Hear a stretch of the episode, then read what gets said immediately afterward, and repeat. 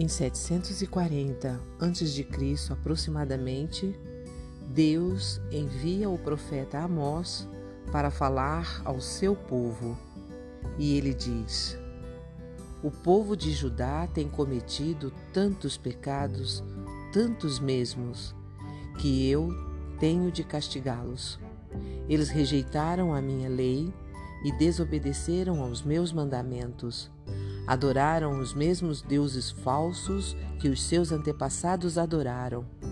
Por isso, eu vou pôr fogo na terra de Judá, e esse mesmo fogo destruirá as fortalezas de Jerusalém. Eu sou Ruth Maciel e quero ler para você uma mensagem do presente diário.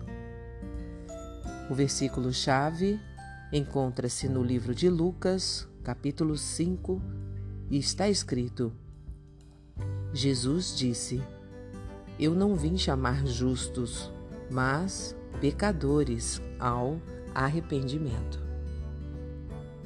Houve um tempo em que eu não queria saber de Deus, não o conhecia e rejeitava o pouco que sabia sobre ele. Quando questionado sobre minha expectativa para após a morte, sempre dava a mesma resposta: Nunca matei, nunca roubei, portanto, sou uma pessoa boa e justa e mereço ter a vida eterna. Com este enganoso, falho e parcial senso de justiça própria, eu rejeitava a Deus e Sua palavra. Para mim, a Bíblia era apenas um livro pensado e escrito por homens. Jesus era alguém que não fazia parte de minha vida.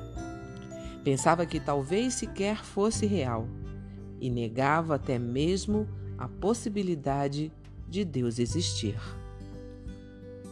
O texto de hoje apresenta profecias de juízo que caíram sobre a nação de Judá. Estas eram muito semelhantes às relacionadas a outros países que aparecem nos textos anteriores ao da leitura. Eles seriam condenados por suas atitudes de injustiça e crueldade.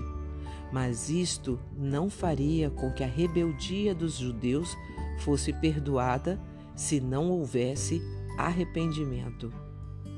Judá seria castigada igualmente, porque havia abandonado ao Senhor e sido infiel a ele. Não havia diferença entre o erro deles e os das outras nações. Todos eram igualmente indesculpáveis e Deus os julgaria de forma perfeita e imparcial. Este texto me faz lembrar do meu passado Considerava-me correto e bom, mas era tão injusto quanto qualquer outro, pois havia rejeitado ao Senhor. Porém, graças a Deus, percebi e reconheci meus erros diante dele, sem mais me justificar. Arrependido, confessei minhas falhas a ele e fui perdoado. Hoje tenho a certeza de vida eterna, não pelas minhas obras, mas pelas de Cristo que morreu por mim. Isto pode ocorrer com você também, se, arrependido, confessar suas falhas a Deus.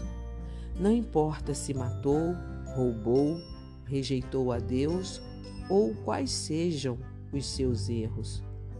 Ele é fiel e justo para perdoar você. Portanto, atenda também ao chamado do Senhor e desfrute de seu amor, do seu perdão e da sua misericórdia. Um pensamento para o dia? Só recebe perdão aquele que reconhece ser devedor. Se você gostou, compartilhe com outras pessoas, porque a palavra de Deus nunca volta vazia. Tenha um bom dia e fique na paz do Senhor.